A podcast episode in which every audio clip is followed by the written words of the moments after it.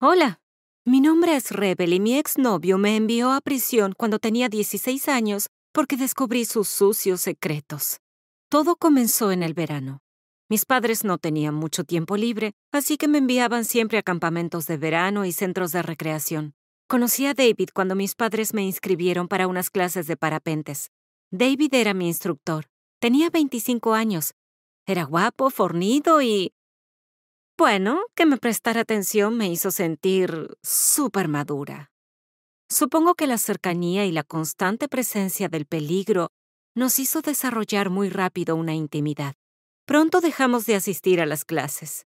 David me llevaba a pasear fuera de la ciudad para pasar tiempo juntos. Me sentía tan despreocupada. David me advirtió que no contara nada a mis padres, porque si no, ambos estaríamos en problemas. Pero ya lo sabía, no era estúpida. Unas semanas después nos besamos. Nunca había tenido un novio antes, así que le pregunté si podíamos ser novios. Él aceptó, pero dijo, Nadie puede saber lo nuestro. Seremos como Romeo y Julieta. Sonaba tan romántico. Incluso inventamos roles. Él sería Henry, mi profesor de teatro, y para sus conocidos me presentaba como su sobrina Julie. Me encantaba jugar a eso, era entretenido y emocionante. No imaginé cuán rápido se intensificaría. Pasado un mes, fui a su casa por primera vez. Estaba en la ducha y yo no tenía nada mejor que hacer, así que me puse a fisgonear por ahí. Pero cuando abrí el armario encontré un uniforme de policía. Muchos pensamientos cruzaron mi mente. Dejé el uniforme en su cama y cuando entró grité, ¿Qué demonios es esto? Se vio atrapado y luego de un largo silencio, admitió que era policía. Al principio me sentí confundida, pero al mismo tiempo, ¿qué me podría suceder? Era solo un policía. Supongo que me sentí intimidada por David. ¿Por qué querría salir con un adolescente? Él me calmó rápidamente. Bueno, ¿te sientes muy niña? dijo. Y yo le aseguré que no. Me sentía una mujer con él y eso me encantaba. Tenía que probarme sus esposas. Una semana después, David comenzó a evitarme. No me respondió mis mensajes de WhatsApp, así que lo llamé, pero fue en vano. Sospeché que había alguien más, así que me dirigí a su casa. David abrió la puerta y me empujó adentro. Le pregunté qué sucedía. Dijo que teníamos que pausar nuestra relación porque estaba siendo investigado para un posible ascenso. Le dije a mis padres que pasaría la noche donde una amiga. Y me quedé. David se durmió rápido porque tenía un turno de noche que cubrir. Su teléfono vibró. En el mensaje se leía la dirección de una escuela secundaria y un número de habitación. 217. Después de tantos secretos, ya no confiaba en él. O al menos me sentía muy insegura sin averiguar más. Así que me fui a investigar. Si tan solo hubiera sabido en lo que me estaba metiendo. Cuando bajé del autobús, vi que estaba en una escuela para nativos.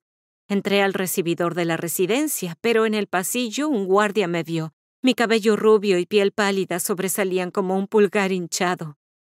Corrí hacia las escaleras. Llegué hasta la habitación 217. Golpeé, pero nadie contestó, así que utilicé un truco que aprendí en un campamento. Giré la cerradura y entré. No había nada fuera de lo común para un dormitorio ropa por todos lados, varios libros, algunos los reconocí. Había una obra de Shakespeare. Me pareció un poco extraño. Algo me parecía inusual para un adolescente. Tanto la computadora como el teléfono estaban sobre la mesa. Quizá ella estaba en la ducha. Así que decidí ganar tiempo y utilizar mis conocimientos. No pude desbloquear el teléfono, porque tenía escáner de huella pero sí sabía cómo acceder a una clave de computadora. Estuve tan cerca, tan cerca de lograrlo, pero cuando logré entrar, el guardia también, y me llevaron a la comisaría por allanamiento ilegal. Me dejaron en la sala de interrogaciones esperando al encargado de menores. No dije mi nombre. Me asustaba que mis padres lo supieran. Esperé que David apareciera allí. Ay Dios, cómo subestimé lo que ocurrió después. Unas horas más tarde, David llegó. Hablaba en voz baja y se veía nervioso. ¿Qué dijiste? No dije nada. Necesito saber, porque si no, perderé mi trabajo. Por susto comencé a gritarle. ¿De quién era esa habitación? ¿De tu nueva chica? Me hizo callar. Se puso de pie en silencio un momento y luego explicó. Una madre llamó preocupada por la desaparición de su hija. Eso es todo. Ahora creen que tú estás envuelta en todo esto. Dime, ¿qué fue lo que hiciste? Nada, solo entré a la habitación y fisgoneé alrededor de su computador. ¿Entraste a su sesión? Asentí. Me pidió la contraseña. Tempest. Luego me dijo que borrara todas mis conversaciones con él, porque si uno de sus colegas se enteraba, lo expulsarían y no podría ayudarme más. Y debía llamar a mis padres. Yo estaba petrificada, pero hice lo que me pidió. Mis padres llegaron, pero no me pudieron llevar a casa porque más cosas salieron a la luz. Me quitaron mi teléfono, me inspeccionaron y tomaron mis huellas dactilares. David me tuvo que escoltar a la celda de detención. Mientras me llevaba intenté susurrarle. ¿Qué sucede? Pero él actuó como si no me escuchara. Sabía que esto no era bueno. Me acusaron de invasión a la propiedad, manipulación de pruebas y sospecha de la desaparición de una chica llamada Kimi. Estaba ensimismada. Pero, esperen, que esto se pone mejor. Antes del interrogatorio, David entró. Yo temblaba de miedo. ¿Qué fue lo que hiciste? Ahora piensan que yo borré todo lo de la computadora para esconder algo. Estaré en prisión por 20 años. Cálmate. Kimi aparecerá pronto y los cargos serán retirados, dijo. David se veía molesto, como si yo estuviera exagerando. Pero es que estaba en prisión. Seguí haciéndole preguntas. ¿Cómo sabes que no está muerta? Me dijo, es solo otra fugitiva. Chicas como ella lo hacen todo el tiempo. Vi cómo se volvía más y más enojado e irritado. ¿Cómo estás tan seguro? Seguí molestándolo. Y luego, completamente de la nada, como si fuera otra persona, como el David que conocí al principio, tomó mi mano y dijo, confía en mí. Y lo hice. Los detectives vinieron a interrogarme por la lista de llamadas encontraron un vínculo entre la chica perdida y yo. Era el mismo número al que yo y ella llamábamos. Me mostraron el número y lo reconocí inmediatamente. Sentí como la sala giraba a mi alrededor. Chicas como ella lo hacen todo el tiempo. Seguía escuchando su voz una y otra vez. Tempest, Shakespeare. ¿Cómo pude ser tan ciega? Pude haber sido su próxima víctima.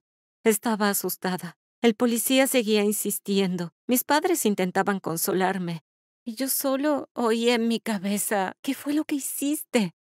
Un millón de veces. Así que dejé escapar un suspiro y comencé desde el principio. Desde el momento en que conocí a David hasta el momento en que me llevó a la celda. La policía allanó la computadora personal de David y encontraron mensajes de varias chicas del distrito. Algunas temían ser deportadas, otras tenían ocupaciones ilegales. Otras eran como yo, pero al final todas le temíamos a la placa. Todas éramos solo Julies para él, hasta que Kimi desapareció. Finalmente ella volvió a casa después de quedarse en casa de unos amigos por una semana sin avisar a su madre. No se sentía segura de volver. Temía que su computadora y teléfono estuvieran interceptados. Bueno, eso era verdad ya que la dirección fue enviada a David por su colega desde un departamento local que tenía acceso a la información del Departamento de Educación. Ese fue el momento en que me sentí más indefensa, como si me hubiesen robado mi infancia.